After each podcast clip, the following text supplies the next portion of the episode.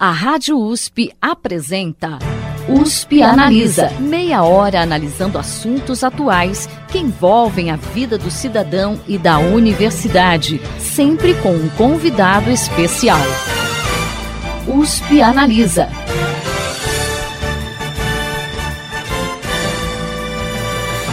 Em setembro, o Ministério Público Federal de São Paulo e o Ministério Público do Trabalho fecharam um acordo com a Volkswagen do Brasil em que a empresa paga um valor de 36,5 milhões de reais como forma de reparar danos causados a seus funcionários durante a ditadura militar. Embora se exima das responsabilidades desses danos no termo, o caso é um exemplo da justiça de transição corporativa. Para explicar o que é e como ela se aplica, o USP Analisa exibe a partir de hoje uma entrevista especial em dois programas com o professor da Faculdade de Direito de Ribeirão Preto da USP, Eduardo Saad Diniz. Professor, seja muito bem-vindo mais uma vez à USP Analisa. Muito obrigado, Thaís, pela, pela oportunidade, por poder levar um pouquinho é, das pesquisas que nós realizamos aqui na USP de Ribeirão Preto e também no âmbito do PROLAN, né, Programa de Integração da América Latina da USP, né, ao conhecimento aí da universidade e da sociedade. Obrigado. Professor, para a gente começar e para os nossos ouvintes entenderem, o que, que é a justiça de transição e como que ela pode ser aplicada às empresas? Bom, Thais, eu, em primeiro lugar, eu queria te agradecer, né, por já, é, é, de alguma forma, dar publicidade a essa categoria justiça de transição corporativa, que no fim das contas é uma categoria que eu tento propor a partir das minhas pesquisas, né? Não é uma categoria consagrada é, é, é, na literatura, não existe uma corporate transitional justice ou coisa que, que, que valha, né? Quer dizer, é a ideia de uma nova geração de estudos transicionais categorizada que eu, que eu, que eu proponho, né? Quer dizer, ela não existe, né? Ela está lá só na, nas minhas propostas de texto. Então, obrigado até por, por de alguma forma, dar, dar, dar charme né, para essa construção categorial. Mas, enfim, a justiça de transição, ela tem dois desenvolvimentos mais claros, né?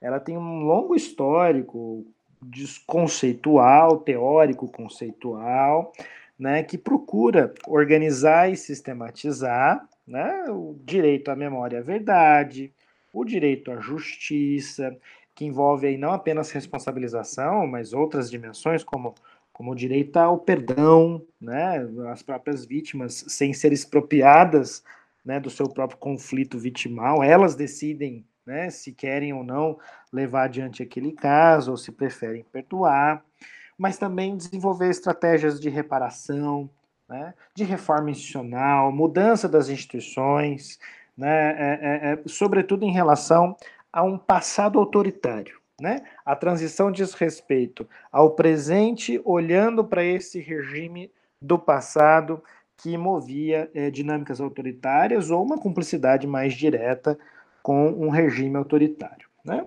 Tudo isso tem né, aquela finalidade pedagógica, preventiva, né? É, é, do ni vida, do nunca mais ou do nunca mais, né? quer dizer, tentando fazer com que é, é cumplicidade com regimes autoritários seja algo que não se reponha historicamente, né? colocar um fim é é, é, é, a tudo isso e reconstruir a sociedade. Então, quer dizer, esse é o grande arcabouço teórico-conceitual é, no qual vão se situar os estudos transicionais. Né? Agora, na minha opinião, né, e é onde eu venho tentando me esforçar para desenvolver estratégias, ele tem um sentido mais prático, sabe? Um sentido mais prático.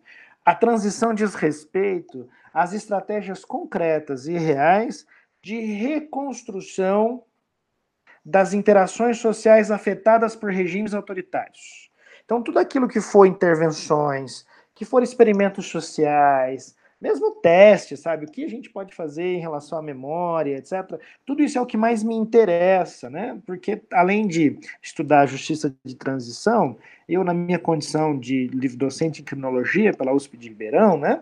Eu estudo também justiça restaurativa. Então, eu quero estudar as práticas de restauração da vida daquelas pessoas que foi vitimada, né? E daquela sociedade que tanto padeceu diante das atrocidades de um regime é, é, autoritário. Né? Então, basicamente, todas as práticas, não naquele sentido teórico conceitual, né, mas todas as práticas que disserem respeito à revisão dessas relações sociais, a isso eu coloco, tudo isso eu coloco no guarda-chuva dos estudos transicionais. Agora, você me pergunta mais claramente em relação às empresas, né? Veja, por muito tempo, Thaís, nós deixamos as empresas fora né, das práticas transicionais. Né? É, em primeiro lugar, assim, a justiça transicional teve que dar uma autocompreensão, entender o seu lugar, né, construir né, o seu próprio campo do conhecimento. Depois, né, se a gente vai reconhecer mesmo, olha, o passado foi autoritário, foi, ou o passado teve apenas uma dinâmica autoritária que é um pouco mais suave do que aquele regime oficializado, né? Quer dizer, são manifestações soft né, daquela intolerância em relação ao outro. Hoje se diz muito a respeito também de necropolítica, né, da destruição do outro, da aniquilação do outro e etc., da intolerância. Né? É, então, se reconhece esse movimento. Depois, uma nova fase, é, é, é, é sobretudo porque nós tínhamos que reconstruir né, o, o, o nosso sistema político, né? A primeira coisa que foi feito foi em relação aos sindicatos, sabe? A repressão sindical, a, a, repressão à organização do trabalho no Brasil. Isso foi muito importante, né? Uma nova fase que sucedeu, ampliaram-se as pautas, né? Por exemplo, se discute bastante, é, é, é, é estudiosos muito respeitados, né? É, é, vão, vão trabalhar com questões de diversidade, né? Questões, sobretudo, de gênero envolvendo é, a repressão do regime, né? É, é, só que agora mexer logo de cara com as empresas, isso teria sido muito complicado, né? Quer dizer, pegar o touro pelo chifre. O desenvolvimento das fases da justiça de transição, ele foi bem gradativo mesmo, né? Quer dizer, porque do contrário, é, talvez pudesse se inviabilizar a própria, a própria construção transicional. Né? Então as empresas sempre foram colocadas num segundo plano. Também porque, né, e aí é, é, é, genérico, cada tem várias experiências sensíveis a determinados contextos, né? É, é, é, é as empresas são responsáveis pela reconstrução né, da, da, da, economia também, né? Então eu não posso simplesmente engessar, criar entraves né, para o funcionamento das empresas. E ao fazer esta reconstrução, as empresas acabam neutralizando muito daquilo que fizeram em cumplicidade com os regimes. Né? Isso tem toda uma, uma implicação, né? por um lado. Por outro, veja, é, é, é, mexer com a empresa é mexer com uma ficção. Né? Nós, a gente não vê a Volkswagen entrar é, na nossa conversa. Né? Você não entrevista a Volkswagen na Rádio USP. Né? Quer dizer, nós temos essa, dificuldade de enxergar como as empresas se relacionam conosco. Agora, as famílias das vítimas, né, é, é dos desaparecidos, daqueles que foram torturados, né, daqueles que foram submetidos a sequestro e perseguições, né, são, são, são muito mais facilmente perceptíveis. Então eu sei quem está ali. E aliás, eu tenho uma demanda emocional né, de dar um. de, de oferecer um sistema de proteção para essa pessoa. Por isso que imediatamente a gente tem uma primeira fase de reconhecimento de quem e como foi vitimizado. Depois a gente vai parar para pensar, puxa, mas tudo isso, esse dinheiro vinha de algum lugar, né? Ou esse apoio tinha cumplicidade de determinada agenda é, é, econômica. Quem é que se beneficiava de todo esse negócio? Qual é o business, né, que está por trás de todas essas atrocidades, de toda essa máquina genocida? Né? Então, é, é, é por isso que ela vem como bem gradativa, né? É, enfim, então isso também tem explicações no contexto internacional. Uma excelente, uma excelente pesquisadora chamada Leora Bilski, é, num trabalho chamado Holocaust Corporations and the Law, né, ela constrói isso muito bem e mostra, olha, é, eu tenho necessidade de contenção do avanço do bloco soviético, né, e construção de uma identidade liberal. Eu não vou parar, travar aquilo que é o motor da minha atividade liberal, que é a liberdade de ação empresarial. Né? Quer dizer, tem esse contexto também de disputa e de polaridade. Que hoje ganha uma nova conotação, que eu imagino que você vai ter interesse em discutir sobre também, que é a ideia de promoção de direitos humanos no âmbito corporativo, né? no âmbito das próprias empresas. E aí que se conecta a uma série de estratégias de conectar vitimização né, com sistema de proteção dos direitos humanos a partir do mundo é, corporativo. É, eu ia citar até de repente entre nessa questão dos direitos humanos, né? Uh, eu ia perguntar para o senhor que relação, se a gente pode estabelecer alguma relação entre a justiça de transição e a responsabilidade corporativa, né? De repente, nessa questão dos direitos humanos, será que a gente consegue fazer algum paralelo? Puxa, essa pergunta, obrigado, viu, Thaís, pela pergunta. Isso diz muito respeito com aquilo que eu venho fazendo é, ali na Faculdade de Direito de Ribeirão Preto na, na, última década, né? Esse ano eu completo aí 10 anos de, de USP Ribeirão, né? Eu tenho tentado né, criar uma história econômica da responsabilidade penal da pessoa jurídica. Existem já estudos de ciência política sobre isso, mas uma história econômica propriamente dito é, ainda não existe, né? Mas claro que do meu jeito ali, né, no isolamento próprio do, do jurista, né, com a dificuldade de, de fazer ali, de ter acesso, antes de tudo, às fontes né, históricas.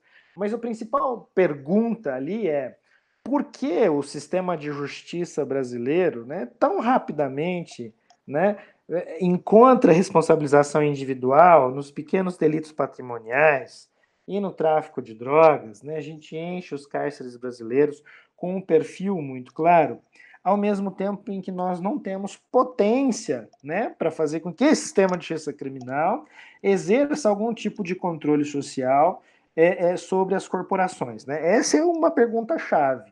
E é daí que eu tirei a noção de justiça de transição corporativa, né? Que eu falo, puxa, né? Quer dizer, a mesma rede empresarial que está ali suportando, oferecendo financiamento, é, articulando o financiamento é, do regime militar brasileiro, né? Essa mesma rede está ali, ela é pivô das principais operações de enforcement, né? Lava Jato, sobretudo. Existe uma extraordinária coincidência um pesquisador do Rio, muito bom, chamado Pedro Campos, tem um, um, título muito inteligente chamado Estranhas Catedrais, né? Ele estuda essa reposição na no âmbito das empreiteiras, por exemplo, né? Como existe essa continuidade é, no âmbito das empreiteiras, né?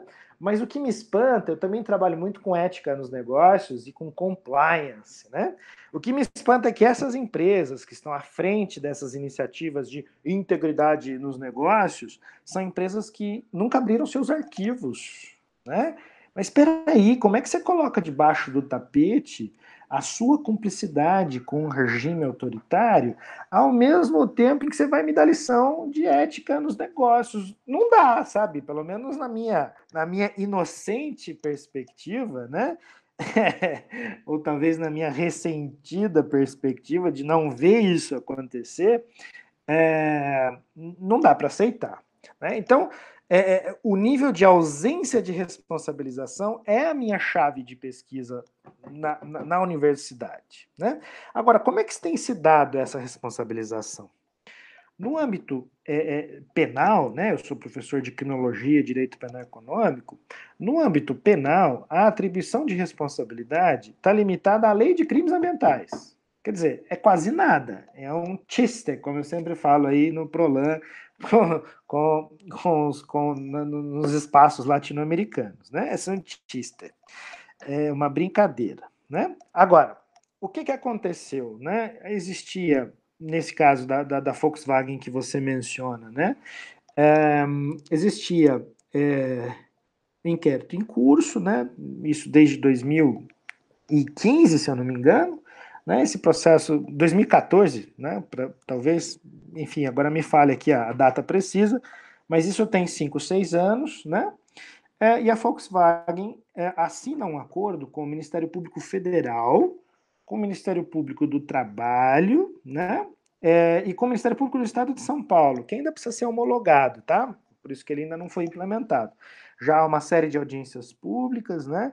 É, eu procuro participar também, levar a voz da USP de Ribeirão Preto para esses espaços, né? enfim, um espaço é, com, com, profissionais e pesquisadores altamente qualificados, tá?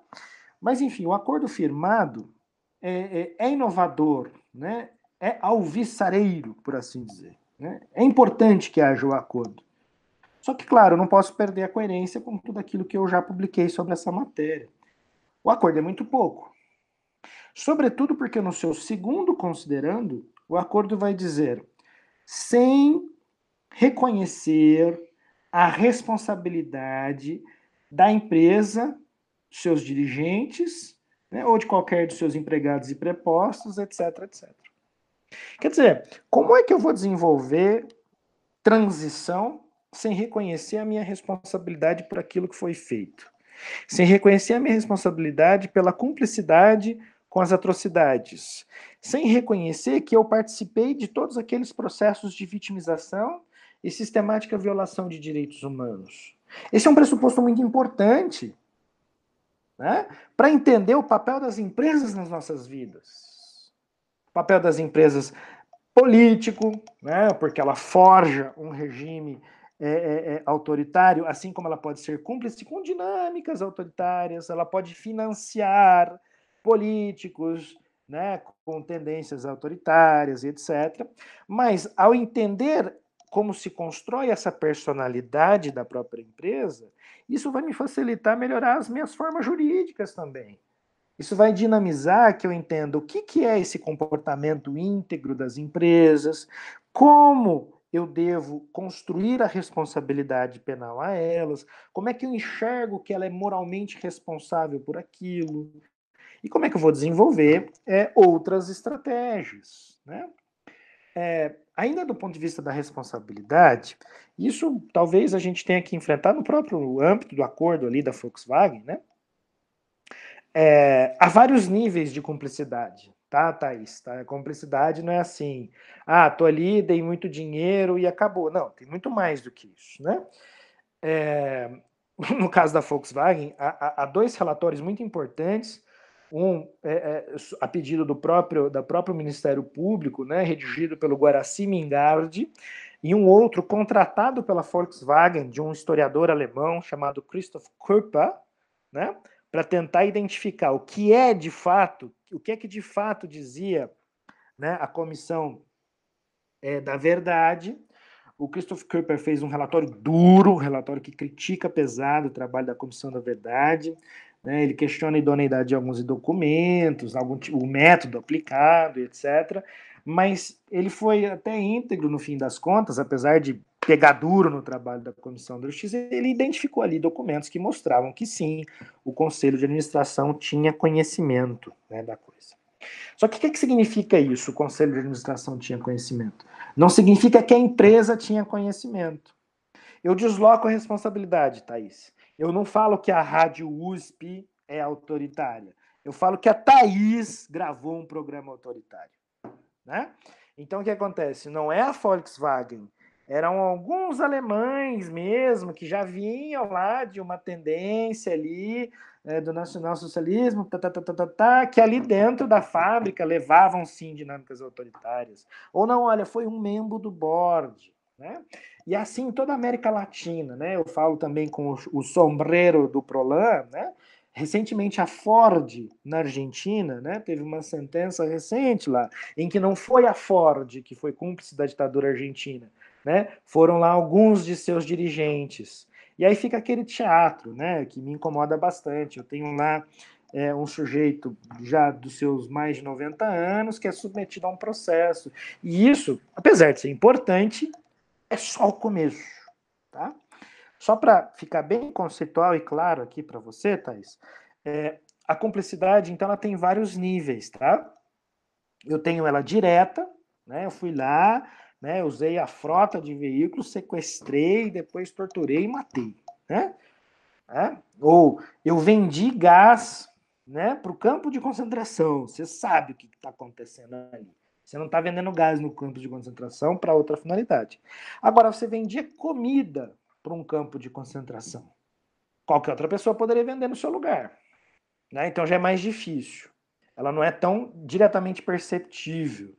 Ou não sei, isso aconteceu na África do Sul, né? Eles construíam é, é, caminhões que não eram um tanque de guerra, mas ele era customizado para suportar uma situação de guerra, um tiroteio, etc.